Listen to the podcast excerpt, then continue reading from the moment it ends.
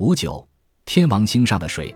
在美国天文学家观测天王星时，发现天王星周围有一个强大的磁场，以围绕它绕行的月亮。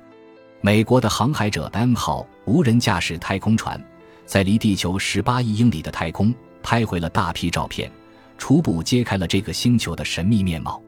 最初的一些照片发现，天王星最少有十四个月亮，直径从二十至一千英里都有。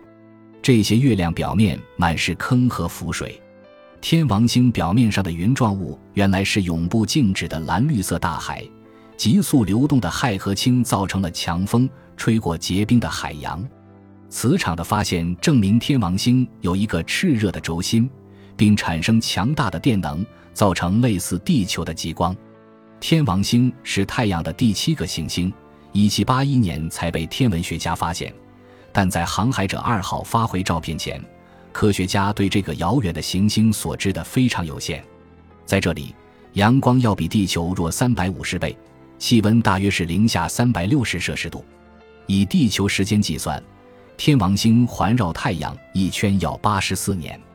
航海者二号和一号是一九七七年一起升空的，已经到过木星和土星。后来，一号太空船离开太阳系，二号继续飞去天王星。一九八七年一月二十四日，最接近这个行星，大约离表面不足一百七十万英里。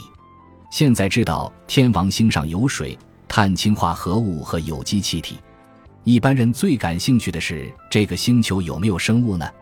因为地球开天辟地的时候也是先有这三种东西。早在一九七九年，航海者发现木星也有月亮。